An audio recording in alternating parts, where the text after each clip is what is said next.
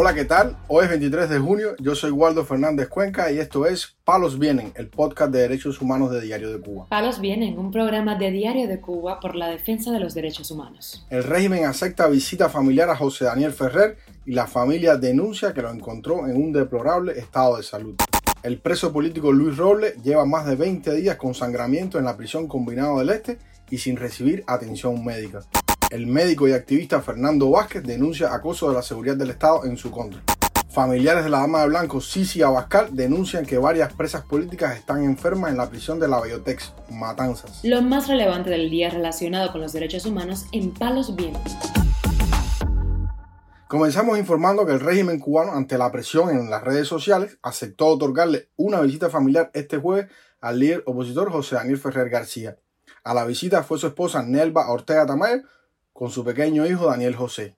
La hermana de Ferrer, Anabel Ferrer, fue quien dio a conocer la visita en un video publicado en el canal de YouTube de la Unión Patriótica de Cuba. La tarde de este jueves, día 22 de junio del 2023, la dictadura de Raúl Castro y Díaz Canel dio fe de vida de mi hermano José Daniel a su esposa y dos hijos y hemos quedado tan alarmados y horrorizados como lo estamos desde ayer cuando escuchamos las fuertes, serias y muy graves declaraciones de la señora Laura Jusino acerca del crítico estado de salud en el que está. Llevaron a la familia hasta el pasillo que conduce a la preparada celda de aislamiento donde lo mantienen confinado desde el día 14 de agosto del 2021. En el video, su hermana narra las torturas a que ha sido sometido el opositor en los últimos meses. Lo vieron en ropa interior, con dificultad para caminar, fuertes dolores en sus manos, brazos y piernas, extremadamente delgado, con dolores de muela y pérdida de la visión.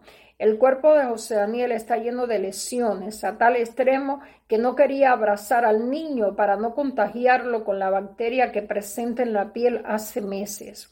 José Daniel contó a su esposa e hija que durante los meses de abril y mayo no podía caminar y ahora lo hace con dificultad. José Daniel Ferrer fue arrestado el 11 de julio del 2021 cuando estallaron las protestas nacionales de ese día.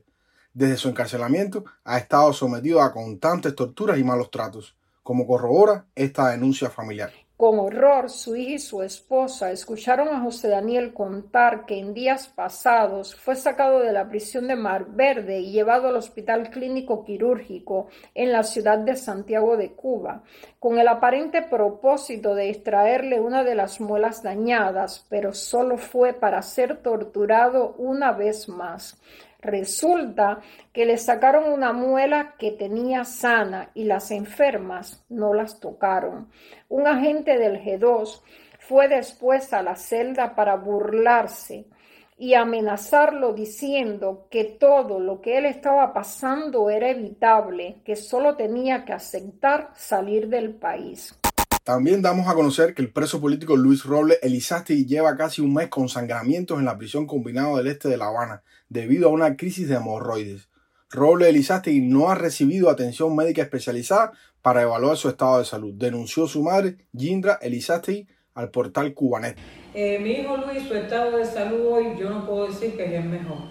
De hecho, estoy muy preocupada porque eh, su hemorroide, como yo he dado a conocer, eh, no está bien esta crisis, ahora mismo él está pasando, atravesando una crisis que va casi para un mes, que el que ha padecido la enfermedad o ha conocido a alguien que lo ha padecido sabe que tener tanto día una crisis y más en las condiciones donde se encuentra, porque una persona con esa patología no debe de estar donde está. ¿eh? No ha recibido atención médica, hoy por hoy a Luis todavía no se le ha evaluado un especialista para que diga el grado que tiene su, su hemorroide, si requiere de, de una operación urgente. Y eso me preocupa mucho. En el mes de agosto, las autoridades carcelarias deben evaluar una vez más la promoción al régimen de mínima severidad del preso político, pues en ese tiempo se cumple un año de habérsele negado este beneficio. De acuerdo con Elisasti, la madre de Robles, ya deben aprobarle la mínima y posteriormente trasladarlo a un campamento para que cumpla el tiempo que tiene que cumplir y se le evalúe su condicional que también le toca. Se siente débil. Yo estoy esperando ahora en el mes de agosto, que fue la fecha que se me dio para volver a evaluar su mínima, para que se le apruebe su mínima y posteriormente se saca un campamento que es su mínima para que se le dé su pase, para que cumpla el tiempo que tiene que cumplir, para que se le evalúe su condicional que también le toca, que estos son derechos que él tiene y yo espero que se cumplan porque eso fue lo que a mí se me informó. Luis Robles fue condenado en el 2021 a cinco años de privación de libertad por los supuestos delitos de propaganda enemiga y desobediencia, debido a que se manifestó con un cartel en el Boulevard de San Rafael en La Habana Vieja, en el que pedía libertad y exigía la liberación del rapero hoy exiliado Denis Solís. Informamos también que el médico y activista Fernando Vázquez fue citado este jueves para un interrogatorio con la seguridad del Estado en una unidad policial. Minutos antes de dirigirse al interrogatorio, Vázquez hizo una directa en la que señaló. Me está esperando de abajo la, policía con la seguridad. No sé si, no sé. Eh, pero bueno, yo estoy, yo estoy entregado en las manos de Dios, entregado en las manos de Jesús y estoy entregado a, a la causa de, de la libertad de mis hermanos. Mi corazón, mi fe y mi, mi conciencia está prisionera de pensamiento de Martí, de, la verdad y la no violencia, del amor,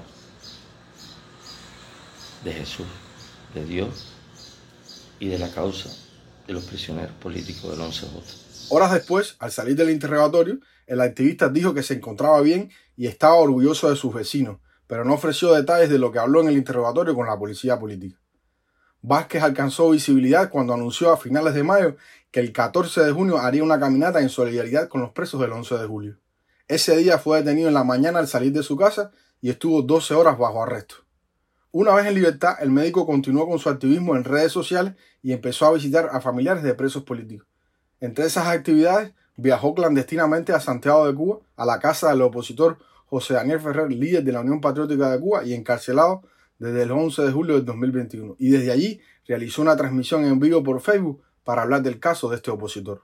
Esta semana, además, Fernando Vázquez visitó a familiares de los hermanos Jorge y Nadir Martín Perdomo y de Guarnier Luis Aguilar, presos políticos del 11 de julio en San José de las Lajas y La Guinera, respectivamente. Desde sus casas se sacó fotos y volvió a transmitir en vivo para insistir en su mensaje por la liberación de todos los presos políticos. palos viene. También es noticia que un importante número de presas, tanto políticas como comunes, están actualmente enfermas y en precarias condiciones en la prisión de mujeres de Matanzas, la Biotex. Estas mujeres están sin medicamentos y no tienen una adecuada alimentación. Tampoco se les ha brindado atención médica especializada, denunciaron sus familiares. En ese estado se encuentran las damas del blanco, todas condenadas por las protestas del 11J, Cici Abascal Zamora, con 6 años de condena, Sailina Navarro con 8 años de prisión y Tania Echevarría con 6 años de cárcel, dijo a Martín Noticias la activista Ania Zamora Carmenate, quien acudió este miércoles a ese centro penitenciario para visitar a su hija Cicia Bascal. Es algo muy doloroso llegar y encontrar a tu hija enferma y con mucha fiebre.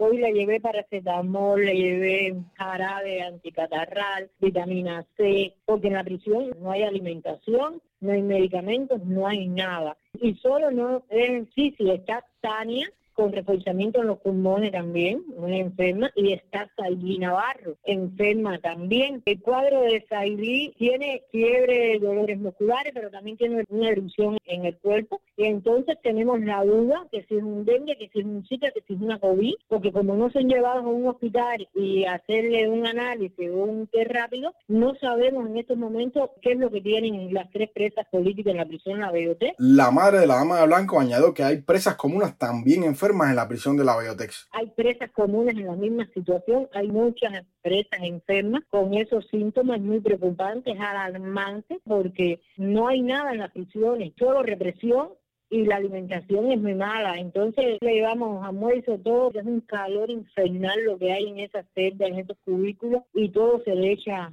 a perder y no se puede descansar familias, hay que alzar la voz por los presos, eso es muy importante. Esto no tiene nombre y la dictadura sigue con su represión. Este martes, miembros de la seguridad del Estado le postergaron a Cicia Bascal los beneficios que le corresponden según el Código Penal cubano vigente por negarse a la rehabilitación ideológica en la prisión.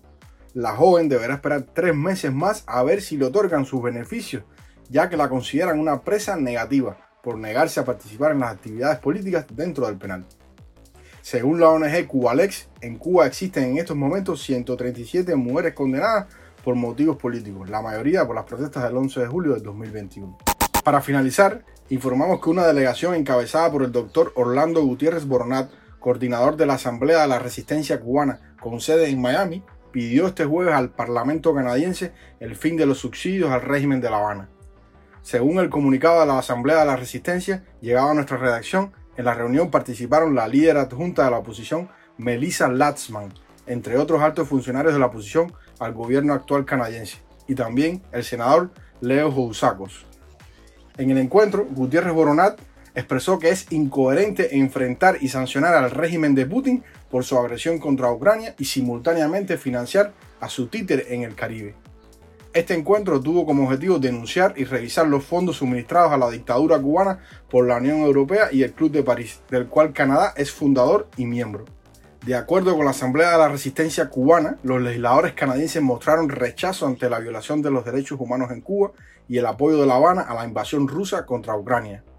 El cabildeo de esta organización no comienza ahora. A inicios de junio, una delegación de la Asamblea de la Resistencia también viajó a Suecia donde fue recibida por la Comisión de Relaciones Exteriores del Parlamento de ese país, para discutir sobre el acuerdo de diálogo político y cooperación que mantiene la Unión Europea con el régimen cubano. En mayo, el gobierno de Suecia dijo públicamente que el llamado acuerdo de diálogo político y cooperación debía revisarse, así como los recursos que destina esta institución al régimen de La Habana. Palos Vienen, un programa de Diario de Cuba por la defensa de los derechos humanos. Estas han sido las noticias de hoy en Palos Vienen, el podcast de derechos humanos de Diario de Cuba. Pueden escucharnos en DDS Radio, Spotify, Google Podcasts, Apple Podcasts, Telegram y SoundCloud. Yo soy Waldo Fernández Cuenca, que tengan un buen fin de semana y la próxima semana regresamos con más noticias.